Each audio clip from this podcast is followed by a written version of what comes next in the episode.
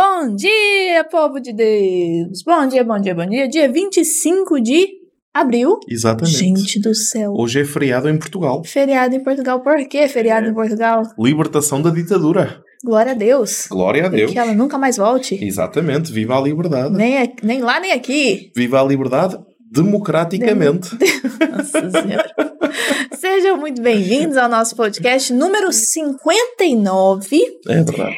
Hoje, segunda-feira, então já passamos das oitavas de Páscoa. Eu ia falar oitava de Da Natal, oitava. da oitava de É. Páscoa. Celebramos ontem a festa da Divina Misericórdia, Exatamente. né? E então estamos prontos para viver uma nova jornada. Exatamente. Uma nova jornada e um conjunto de três semanas em direção no dia 11 à nossa masterclass sobre Sobre o processo de discernimento das supostas aparições. Então, nós vamos ensinar para vocês qual é o método utilizado e acaba que nós também, mesmo não sendo os peritos das aparições, é, não só as aparições em si de Nossa Senhora, Uhum.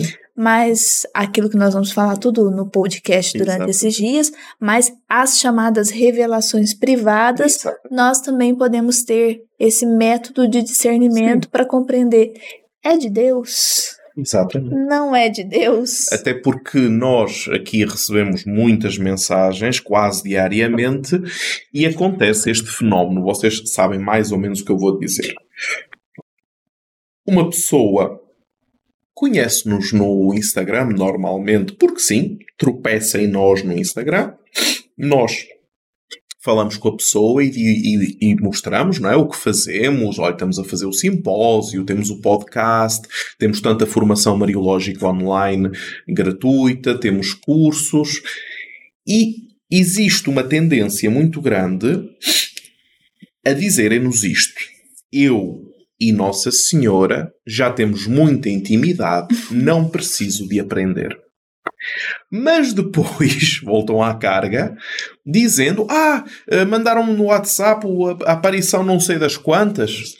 Eh, o que é que vocês Posso acham? acreditar ou não? Posso acreditar ou não. É. E então, nesse momento, nós entramos em curto-circuito. É como se eu chegasse à farmácia e comprasse a caixa dos medicamentos porque é mais bonita. Uhum. Não porque tem qualquer coisa que me faça bem. Mas eu não vou ao médico para ter uma prescrição. Eu não pergunto ao farmacêutico.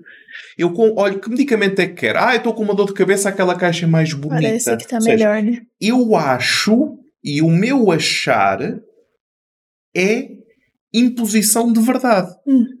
Mas os mariólogos que são treinados e trabalham com um método para conduzir um processo que no final tem uma decisão jurídica de discernimento da sobrenaturalidade ou não das aparições, não são tidos em conta porque praticamente ou os sujeitos ou os supostos sujeitos destas revelações já são autoesclarecedores. A pessoa, a pessoa julga a si própria se é de Deus ou não é de Deus. Sim.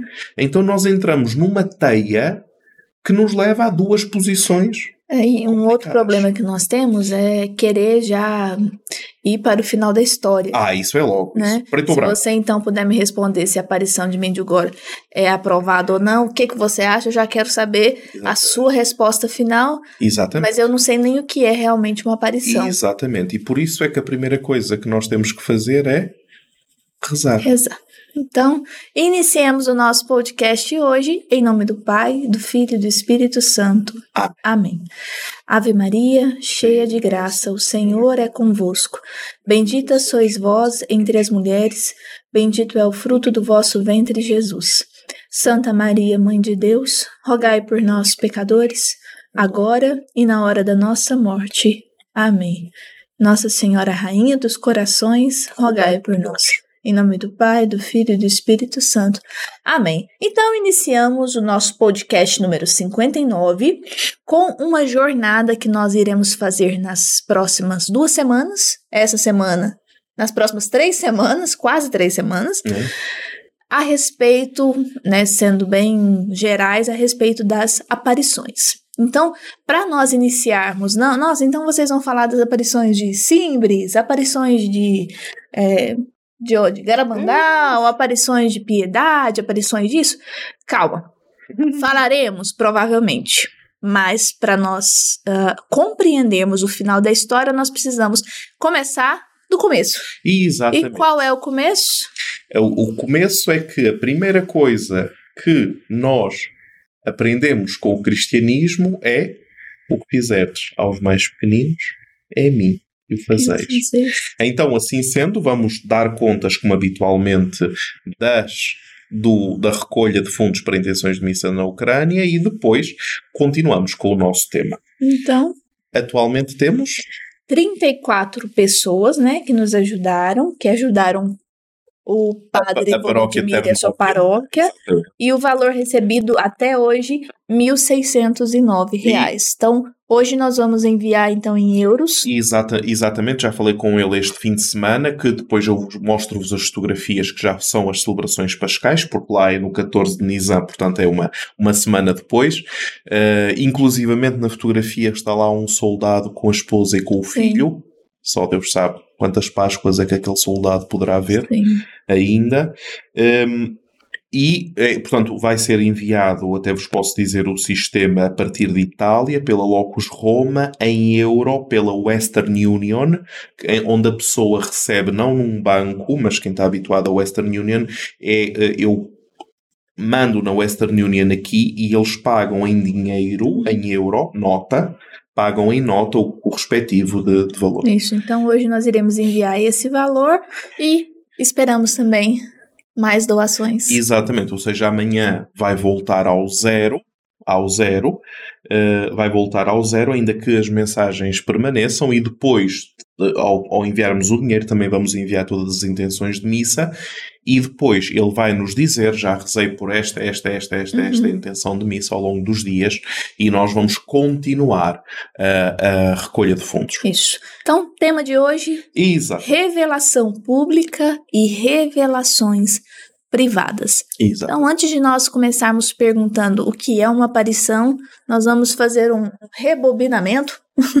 vamos lá atrás para nós compreendermos porque quem é aquele que primeiro apareceu Jesus. Jesus. Então, acabamos de celebrar isso, inclusive. Exatamente. Então, para nós fazermos este percurso, como sempre, temos que começar da Adão e Eva, é assim?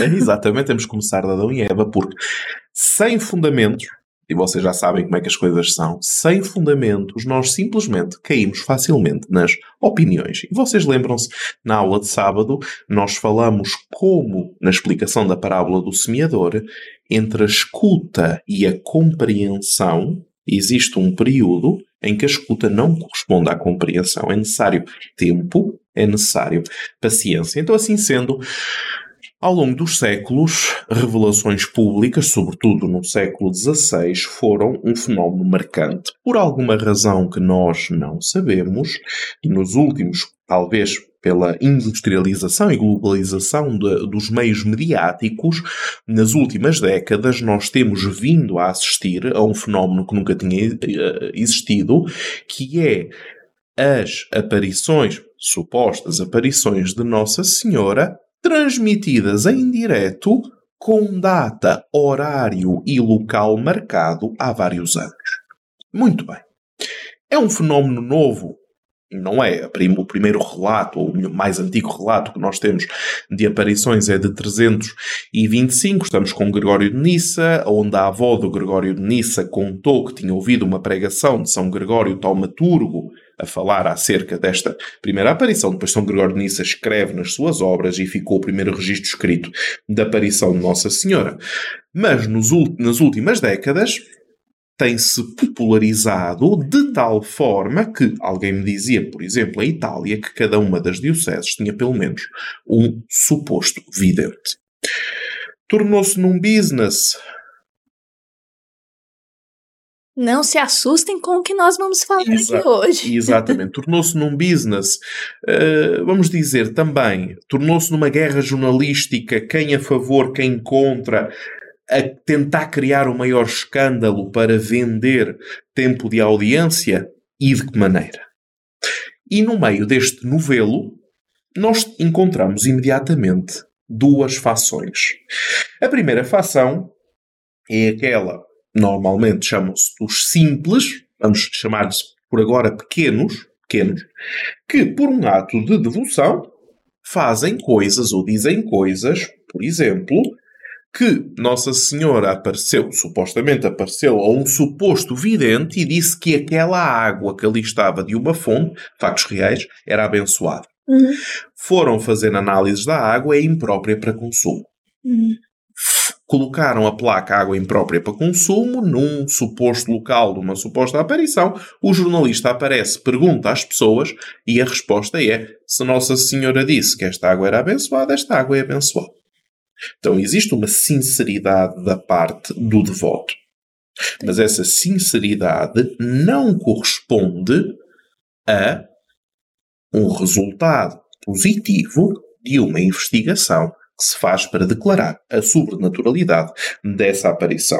Então, assim sendo, do outro lado, nós temos os fortes, e por fortes vamos falar de pessoas que, dentro do contexto eclesial, assumem funções de comando, superior de uma congregação, um bispo diocesano, eventualmente um pároco, ou quem está nas congregações vaticanas, ou até mesmo o Santo Padre, que tem dois problemas. Por um lado, o sua, a sua expressão a favor ou contra vai ser lido como processo final de juízo. Por exemplo, nós temos o caso emblemático que é, não é um unicum, acaba por ser um unicum porque na história da Igreja não é que é a primeira vez que acontece tantas aparições, etc. Mas é um unicum porque é mediática de tal forma que não terminou, não pode ser averiguada, as décadas passam, a Santa Sé não se pronuncia e tudo e mais alguma coisa vale. O que é que é o tudo e mais alguma coisa? Por um lado, a boa intenção dos videntes, por outro lado, aparições a pagamento. Ou seja, vidente que vai no local não sei das quantas, no auditório não sei das quantas, tal dia a tal hora lhe vai aparecer Nossa Senhora, preço de entrada 25 reais. Isto é real. Claro que automaticamente alguns afiam, afiam as facas, estão à, à, à, espera de um pequeno deslize para uhum. poder atacar. Mas ninguém, ninguém se pergunta qual é o caminho claro, distinto de discernimento. Ninguém se pergunta nisso. Quando nós dizemos que existe a revelação pública, o que é que nós dizemos com, queremos dizer com isto? Quando dizemos que existem revelações privadas, o que é que queremos dizer com isto? Só te perguntando, né? Esse título, Revelação Pública e Revelações Privadas. Então aqui existe um singular e um plural. Exatamente. Né?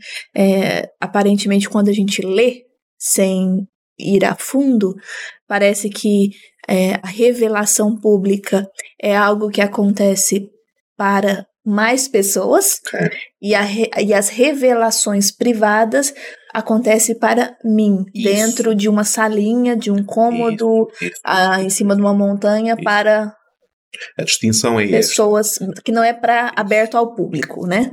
Por revelação pública, e tendo em consideração o que o Concílio Vaticano II disse, por revelação pública entende-se revelação como um novo um nome coletivo, como ao longo de cinco, cerca de 5.500 anos o homem faz uma experiência com Deus, de forma progressiva até alcançar o máximo da revelação, que é a encarnação, paixão, morte e ressurreição do nosso Senhor Jesus Cristo, que é o máximo da revelação de Deus, correto?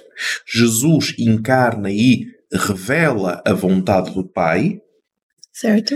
Maria revela a vontade do Filho, Uhum. fazei tudo aquilo que ele vos disser, é uma fórmula de revelação, e com, a, com o nosso Senhor Jesus Cristo nós temos o máximo da revelação, da chamada autorrevelação de Deus.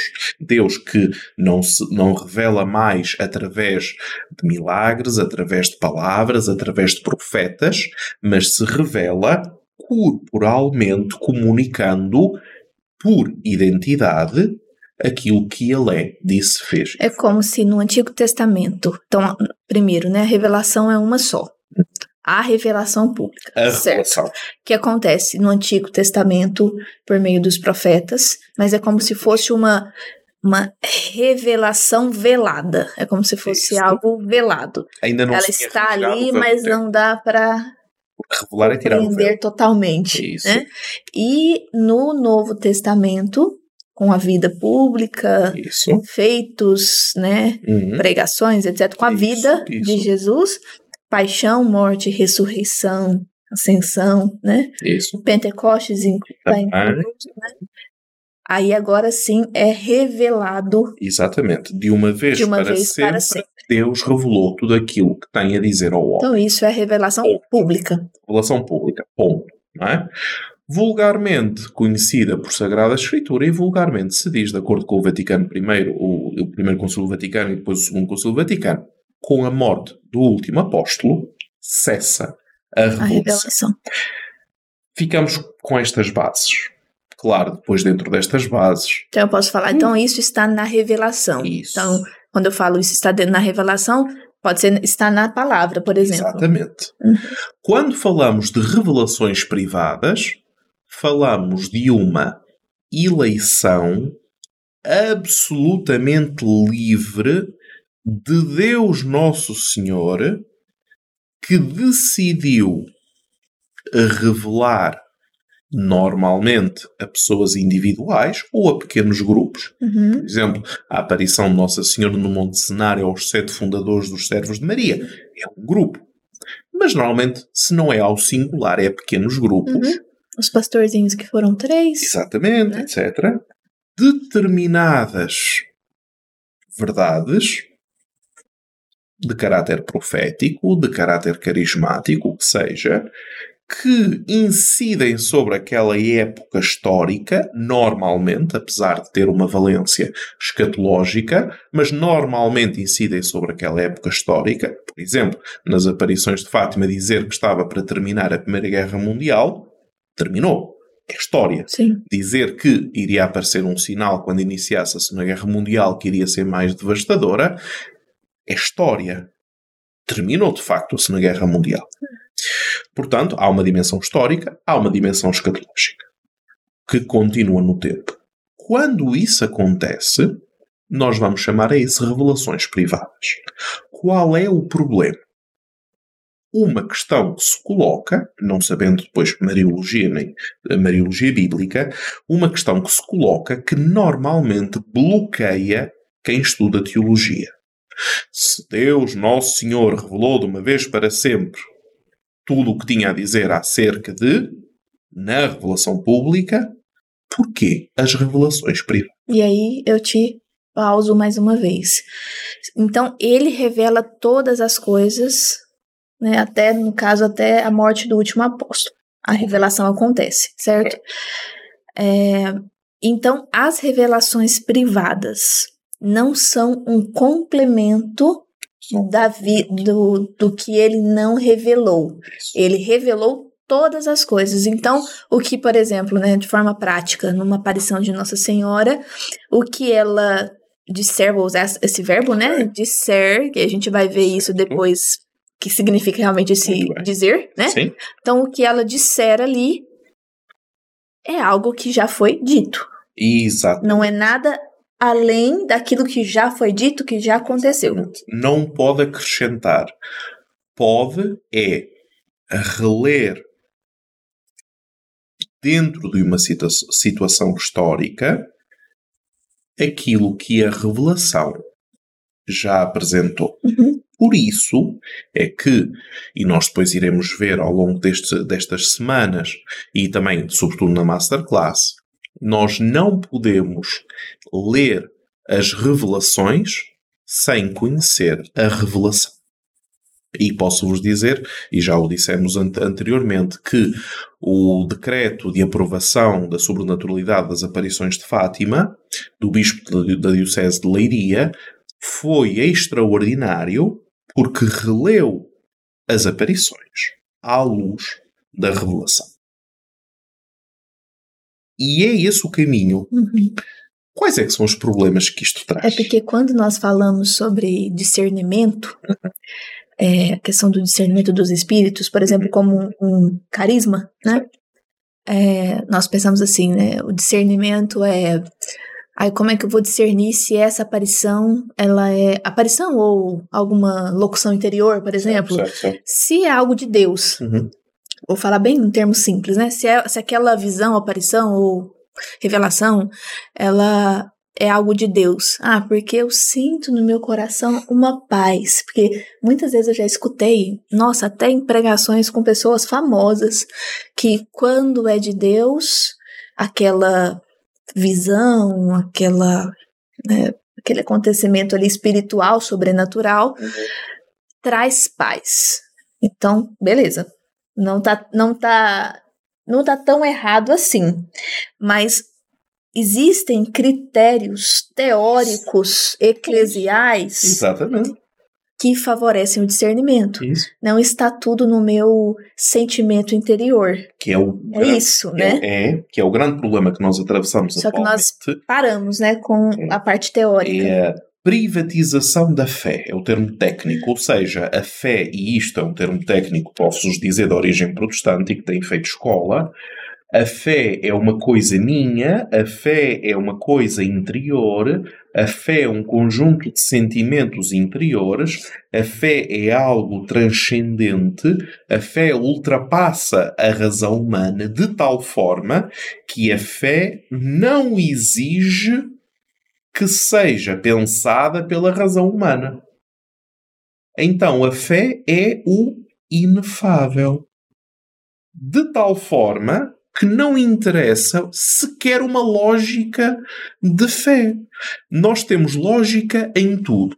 Por exemplo, estamos no tempo disso, nós temos, e aqui eu vou ser obrigado a dizer uma coisa que aconteceu, claro que onde aconteceu e a quem aconteceu não nos está a ouvir.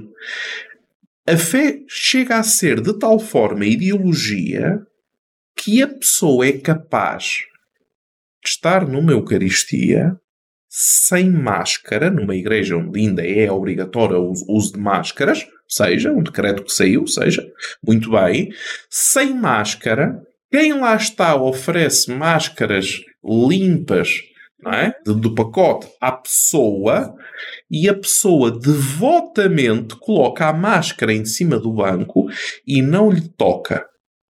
Então, Mas- hum, pois, então aquilo que a pessoa está a fazer é devotamente a ser cristão a tal ponto de não se sacrificar para estar em comunhão com os seus irmãos. Porque a fé é minha, é a minha ideia, a minha ideia jeito de Deus, do jeito que eu quero, e não existe sequer um momento em que a pessoa para e reflete. Então tudo vale. Porque é tudo um conjunto de opiniões pessoais. Mas quando vamos para discernimento, isto vale para toda a gente.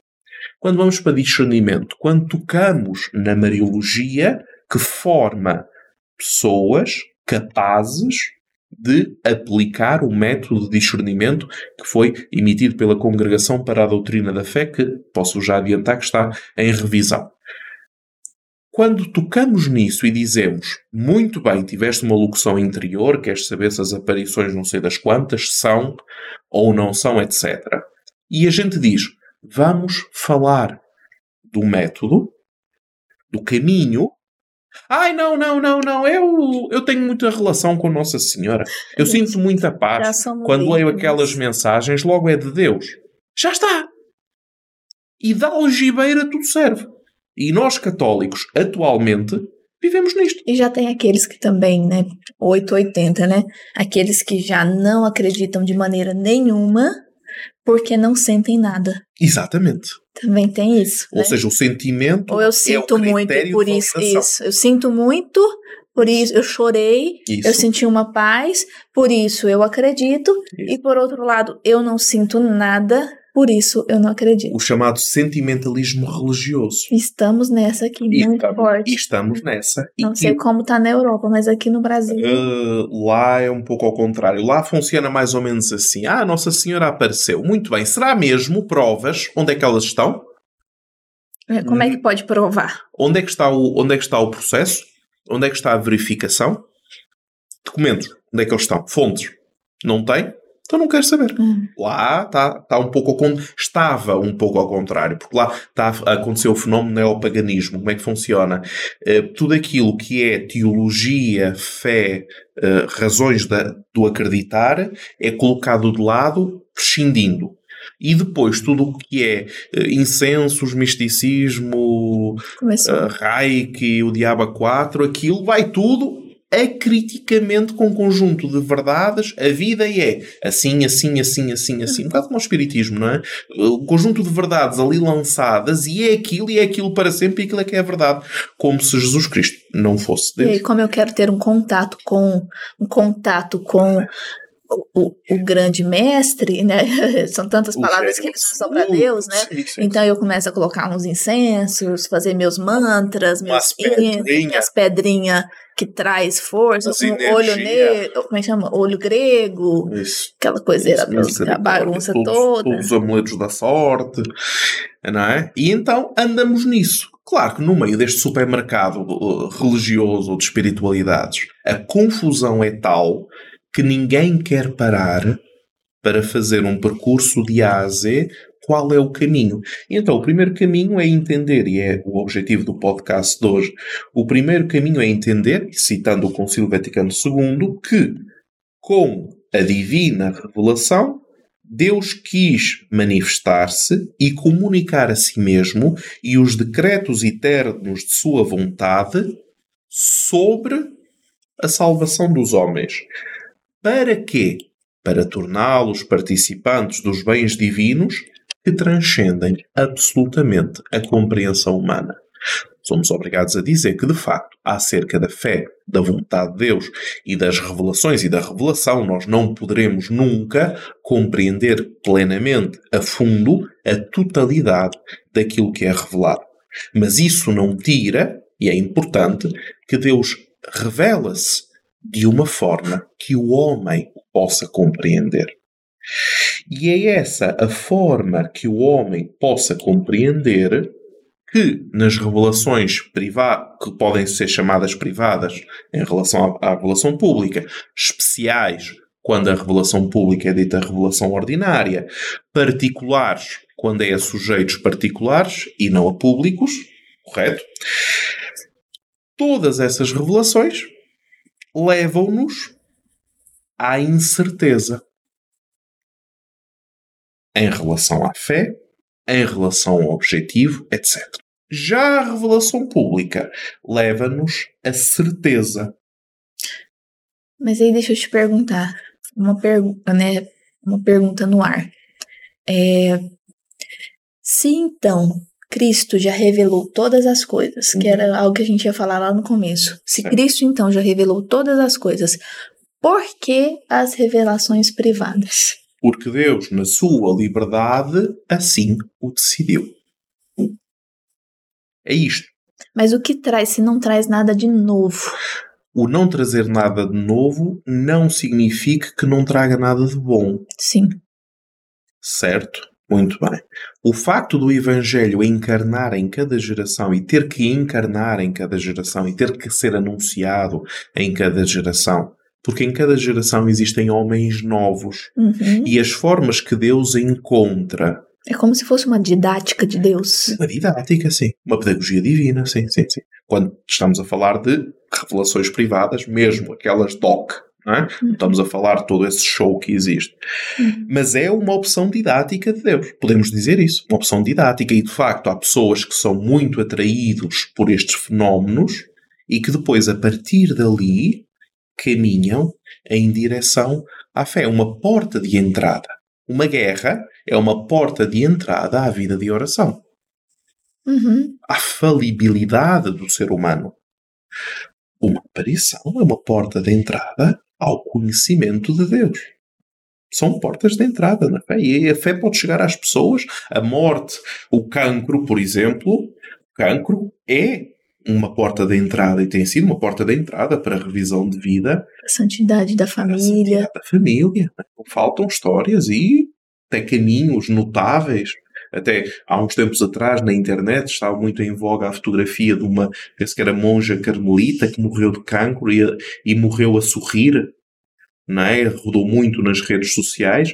Por exemplo, a morte de Santa Teresinha, onde perfumava de rosas durante dias, por exemplo, são portas de entrada. E Deus utiliza tudo com um objetivo: a salvação do homem.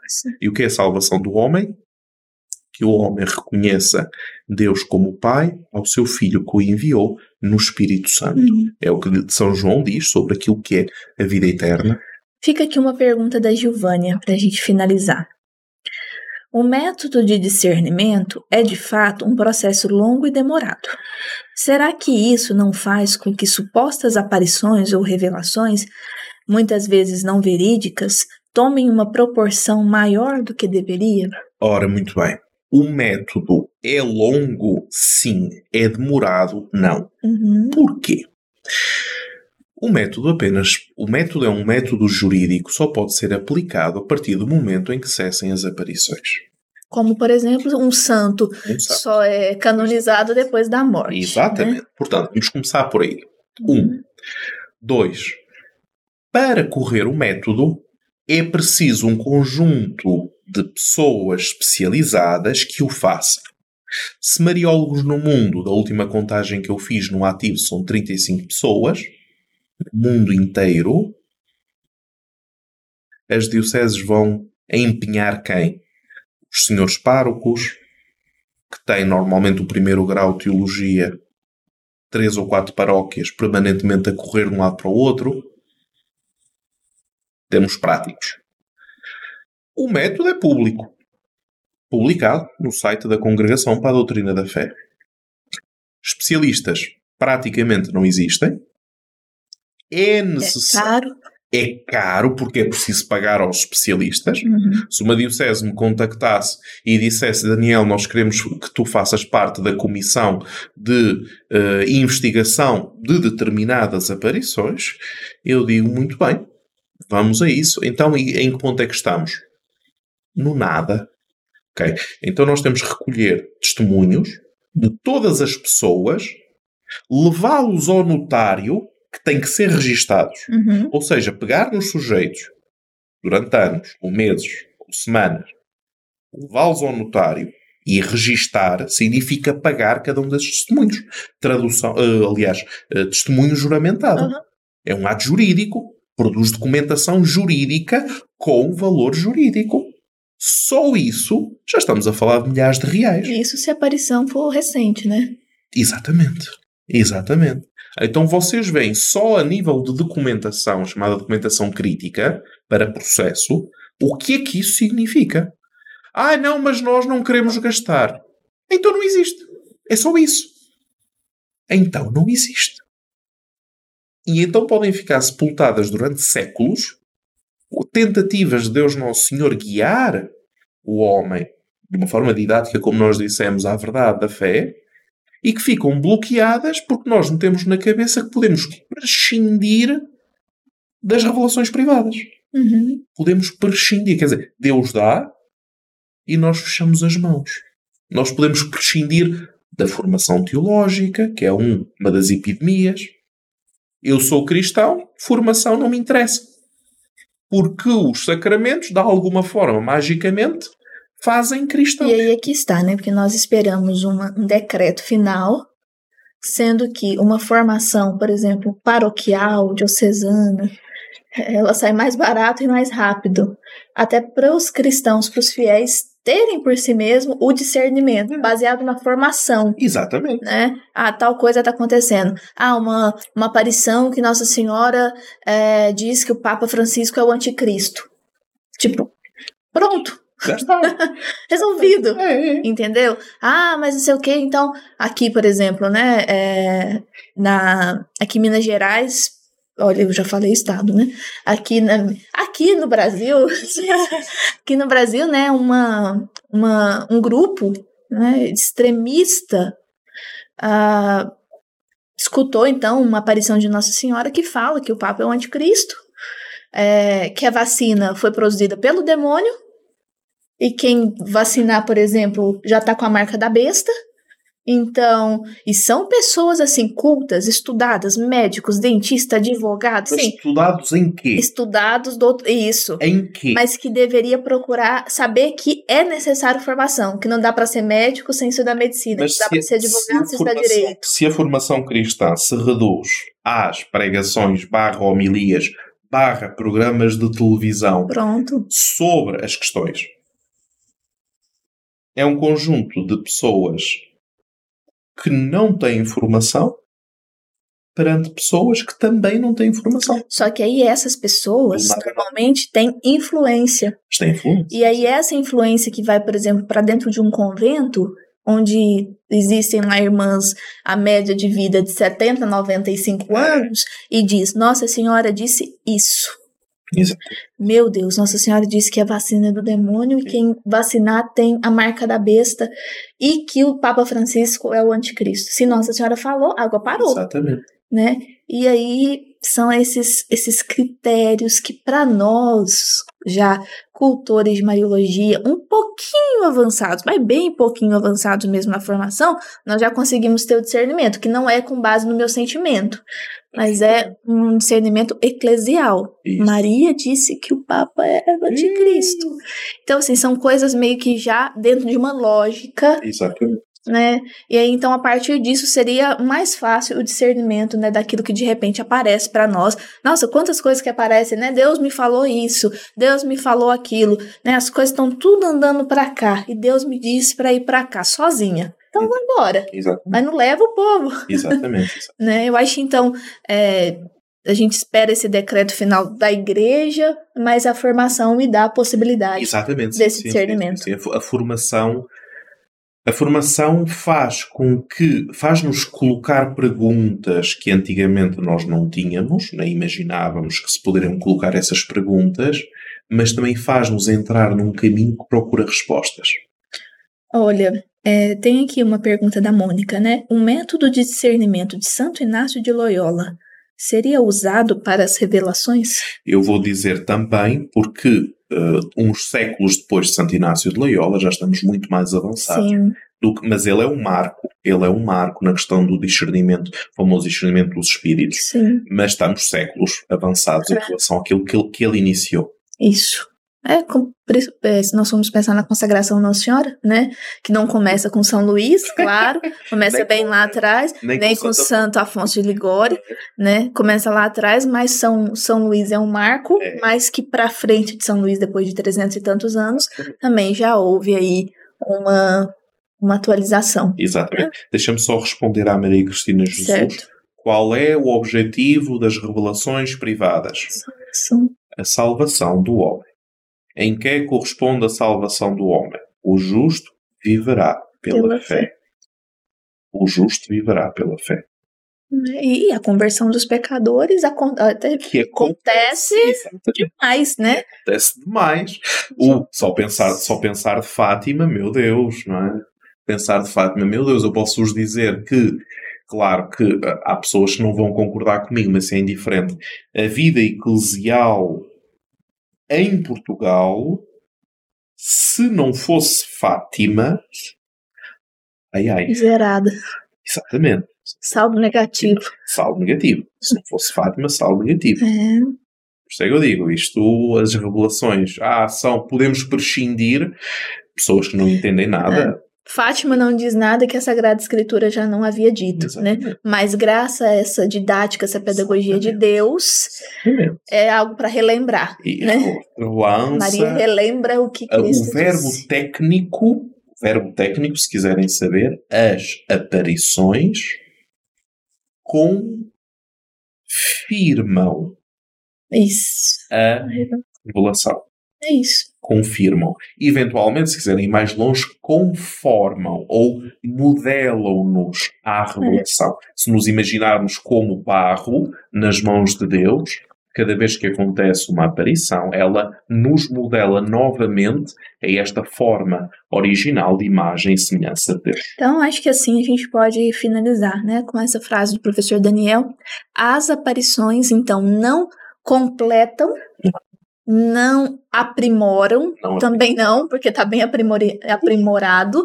As aparições não aumentam, né? Que é como se Maria ela fosse e ah, dá uma melhoradinha aqui no jeito que Jesus disse, né? Aqui no negocinho. É, vou dar uma enculturada aqui. Não. As aparições afirmam, confirmam ou conformam, né? A revelação com R maiúsculo. Então é isso. Revelação com R maiúsculo, para um português, né? Revelação com R maiúsculo é a revelação, no singular, Uhum. né? E as revelações com R minúsculo são as outras que vieram, né? E que vem.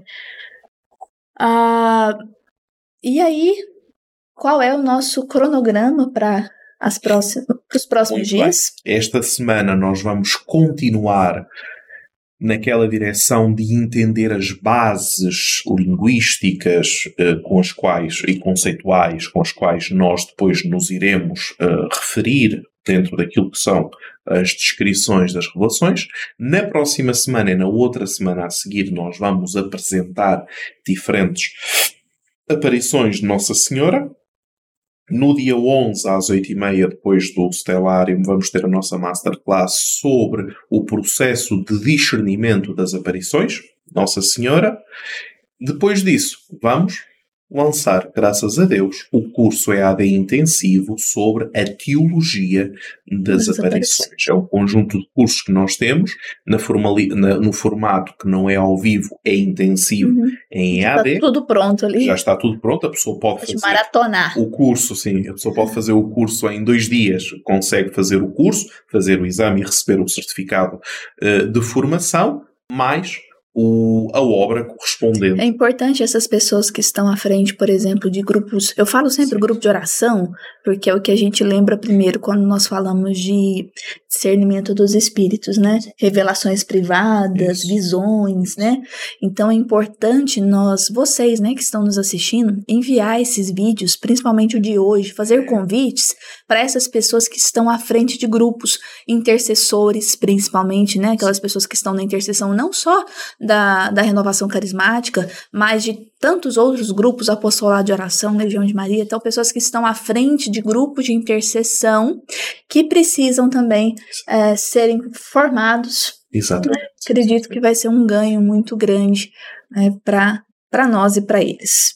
E assim, então hoje, mais tarde, nós vamos postar né, o link de acesso à Masterclass. Então, vocês já são os primeiros convidados né, e convocados para a nossa Masterclass, que vai acontecer dia 11 de maio, às 20h30. Pessoal que já é do Estelário, né, dia 11 de maio é dia de aula, então, 7 horas da noite temos aula até às 8, 8 e meia começa a nossa Masterclass sobre os métodos métodos científicos sobre os métodos eclesiais de discernimento das aparições. Então, nós vamos fazer todo um caminho até o dia 11 para findar na Masterclass e você é o nosso primeiro convocado. Então, mais tarde, nós vamos enviar o link para você aceder, se inscrever. Lembrando que vocês receberão um certificado de participação. Exatamente.